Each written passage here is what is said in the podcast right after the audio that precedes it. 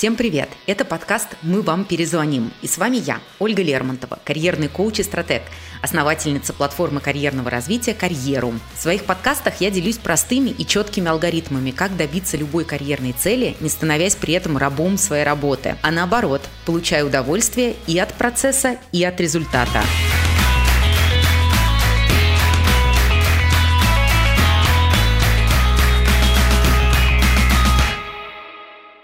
Как определить, что ваша работа вам не подходит, не заряжает энергией, а наоборот забирает весь ваш ресурс без взаимного обмена? Сегодня поговорим о четырех красных флажках, которые сигнализируют о том, что пора увольняться. И если после подкаста вы все-таки решите менять работу, то обязательно скачайте в описании гайд, как найти свои достижения и улучшить свое резюме на 60%. Это бесплатно. Если работа не приносит удовольствия, а офисные порядки и взаимодействие с руководителем раздражают, в голове зачастую рисуется план побега. Кажется, пора уходить, думаем мы. И сильно ошибаемся. Я и сама когда-то размышляла схожим образом. Считала, что единственный способ улучшить ситуацию – это найти новую работу. Находила, какое-то время ей радовалась, и снова все повторялось по кругу. Разумеется, такие метания не только плохо сказываются на резюме, но и на самоощущении человека. Ведь стоит разочароваться один раз, другой раз, и мы реально начинаем думать, что крутой работы в принципе не существует. И нужно либо уходить в свой бизнес, что не всегда разумно, либо смириться и терпеть. Поэтому прежде чем я начну говорить о демотивирующих факторах, хочу поделиться общим алгоритмом, что же делать, если вас что-то не устраивает на текущем месте. Во-первых, прежде чем бросаться на поиск нового или думать, что нет работы без страданий, проанализируйте, что именно вас не устраивает. Факторов может быть много, их можно разделить на три группы. Первая группа относится к зоне контроля, вторая к зоне влияния и третья к зоне обстоятельств. Объясню на примере. Допустим, вам приходится регулярно задерживаться на работе допоздна, и это может происходить по нескольким причинам. Если вы не умеете эффективно планировать свой день и расставлять приоритеты, и поэтому сидите вечерами за важными задачами, то это одна причина, и она в вашей зоне контроля. Вы можете освоить навык планирования и в будущем избегать таких ситуаций. Если же ваш начальник очень любит прийти за 5 минут до конца рабочего дня и кинуть в вас новые задачи, то это уже другая причина, и она не в вашей зоне контроля. Но вы можете на нее повлиять. Например, поговорить с руководителем, вместе придумать, что делать с этой ситуацией, чтобы никто не страдал.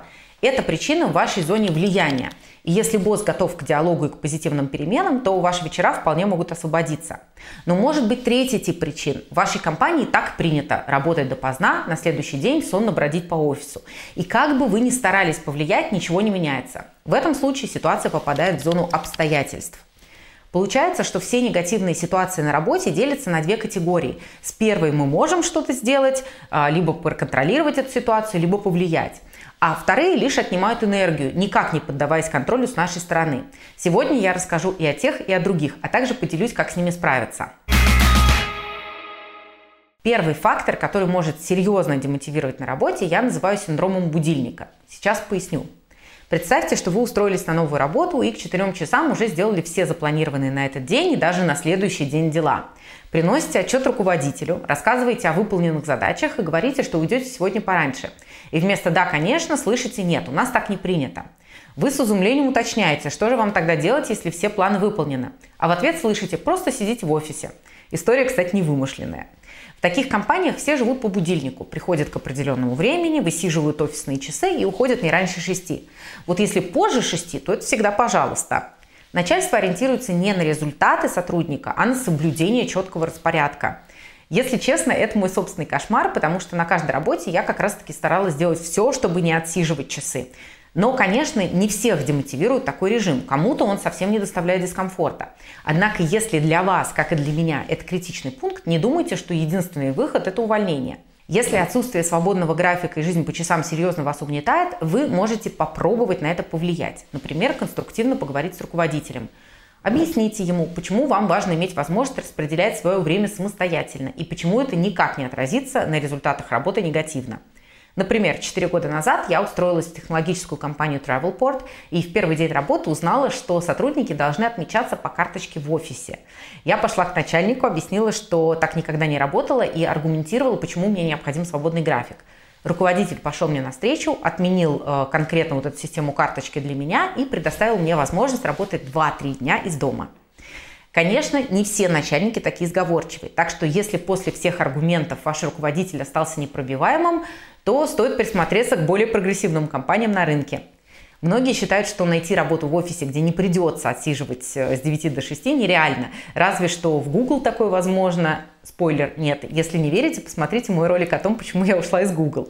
На самом деле сейчас существует немало компаний, которые не требуют от сотрудника жить по будильнику и дают возможность самостоятельно организовывать свой рабочий день. У меня в карьерном клубе учатся искать как раз такую работу. Например, Анна до клуба работала территориальным менеджером в итальянской промышленной компании. Девушка хотела сменить сферу и профессию и перейти в IT на роль менеджера проектов – После обучения в карьерном клубе Анна не только осуществила переход в Италии во время кризиса, но и получила плюс 30% к оферу и свободный график. Второй фактор, который может серьезно демотивировать, я называю синдромом «возьми трубку немедленно». Страдающую им компанию видно сразу. Обычно сотрудники подпрыгивают от каждого сообщения и несутся отвечать на звонок руководителя даже в 11 вечера. А в отпуске вместо шляпы и крема для загара уныло тащат на пляж ноутбук. Работать в таких условиях совсем непросто. Хорошая новость заключается в том, что эта ситуация находится в вашем круге влияния.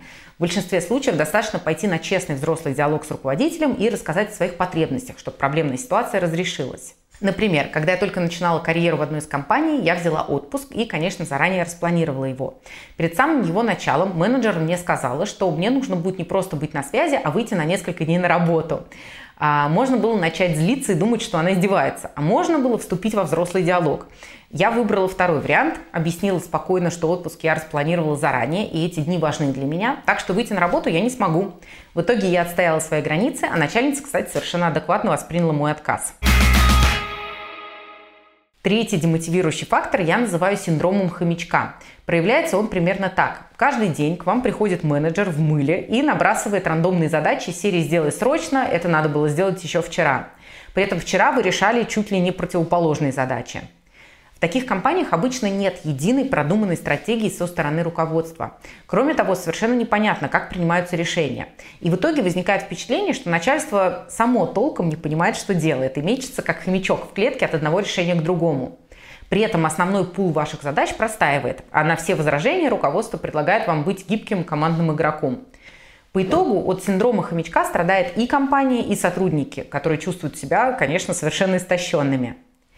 Я часто говорю, что увольнение – это не панацея от всех проблем на текущей работе. Однако синдром хомячка находится вне зоны вашего влияния. Так что это действительно очень часто тот случай, когда единственный способ что-то изменить – это уволиться. Четвертый демотивирующий фактор, которым э, страдает немало компаний, я называю синдромом чиновника. Синдром проявляется так. При любой попытке сделать по-новому, иначе, чем все привыкли, у вас требуют объяснений в письменном виде – по итогу рабочее время уходит не на тестирование и внедрение новых идей, а на подписание разрешений и согласование каждого шага с руководством. Чтобы на новой работе не оказаться в ловушке бюрократии, лучше всего еще на этапе поиска выяснить про вот этот самый синдром чиновника. Уточните у HR во время собеседования, с кем вам придется согласовывать свои решения, сколько свободы предполагает ваша будущая роль. Так вы сможете понять ожидания компании, внутренние распорядки и решить, подходит ли вам такая корпоративная культура. Все эти шаги уберегут вас от разочарования и последующего увольнения, потому как синдром чиновника, как и синдром хомячка, находится вне зоны вашего влияния. И единственный способ изменить ситуацию – это найти новую компанию. Вы слушали карьерный подкаст «Мы вам перезвоним» и теперь точно знаете, в каких ситуациях стоит задуматься о переменах на работе или увольнении. Не забудьте скачать гайд по ссылке в описании, он поможет вам усилить свое резюме. Ставьте лайки, оставляйте отзывы, так я пойму, что вы ждете новые выпуски. Подписывайтесь на канал и до новых встреч!